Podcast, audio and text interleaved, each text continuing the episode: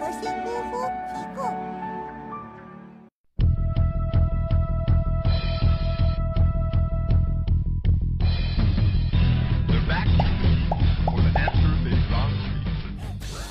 Hello，小妖精们，大家好，我是包大人，欢迎收看《静闻一箩筐》奥运特别版哦。奥运会，虽然我们没钱飞十几个小时去里约看奥运会，但只要我们有网络，每天都可以在包大人这里得知最新最囧的奥运会资讯。从今天开始一直到二十三号，我们奥奥运会都会为您开发那些让人忍俊不禁的奥运会搞笑瞬间。好了，话不多说，我已经迫不及待的要说给你听了呢。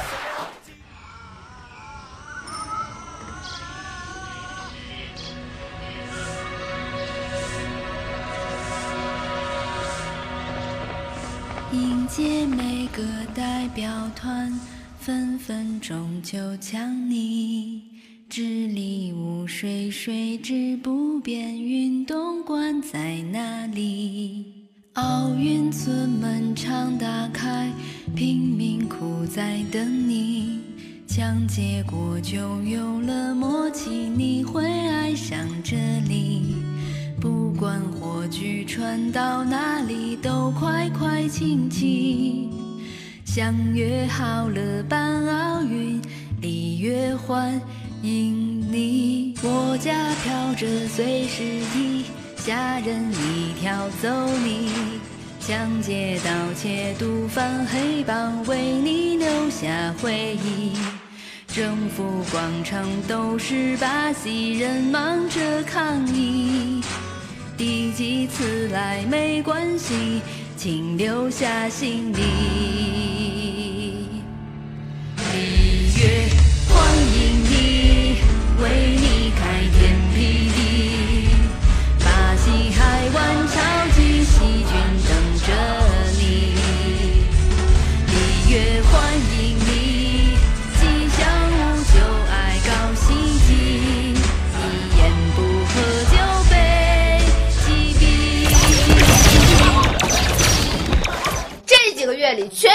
人都在吐槽巴西，想必里约奥运会极有可能成为史上最怂的一届奥运会了。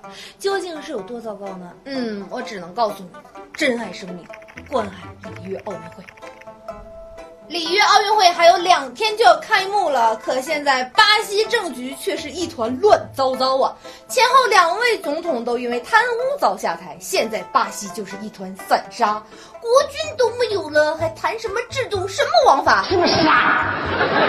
多傻，多傻！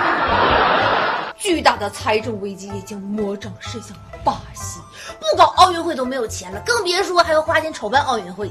怎么样，看吧，没钱的结果就是场馆场馆没建设好，交通交通也不行，连水污染也是更加严峻了。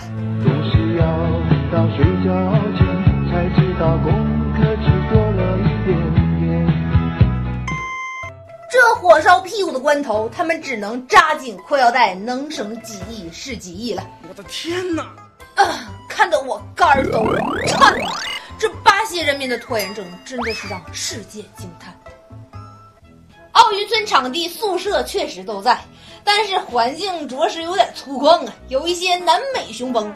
运动员宿舍看起来就像是青旅，电线随意的散落，连电视机都是公用的。宿舍卫生间马桶没有盖，水龙头是间歇性的出水，连洗澡的浴帘也得是自己挂。难道里约奥组委这是要在比赛前给运动健儿们充分热身，来考验运动健儿们的动手动脑能力？欢迎来到里约大冒险。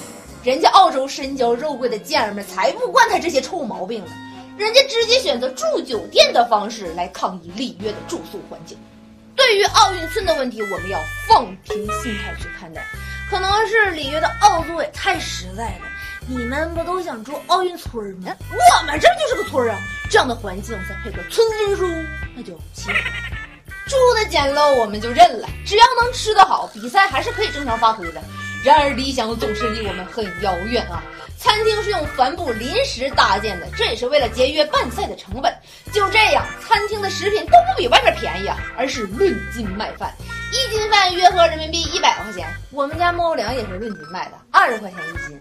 合着咱们奥运健儿猫粮也就能吃五斤，这能顶啥事儿啊？当初是什么蒙蔽了奥组委的双眼？为什么要让我们的运动健儿去受那份罪呢？不过话说，像乒乓球这种毫无悬念的比赛项目，直接把金银铜牌发一个顺丰快递，那不是更方便吗？说到奖牌，我也真是唉。本届奥运会共有两千四百八十八枚奖牌，与往届不同的是，这次奖牌的设计是中间厚而周围薄。此次奖牌可是打着最环保的制作。话说，其中超过百分之三十的银和铜会被回收。小编仔细算过，其实奖牌含金量啊只有百分之一点二，就算是给奖牌一个金光灿灿的外表，也只是在奖牌表面镀了一层金。奖牌的丝带包含百分之五十可回收的涤纶纱，为了让残障人士能够更好的感受到奖牌，奥组委还融入了特别的创新，在奖牌中心做了一个微型的制声设备，说白了就是空心奖牌。今年里约奥运会的口号叫做“一个新的世界”，也许就是这样的一个 New World，让很多运动员都觉得自己没有见过世面啊。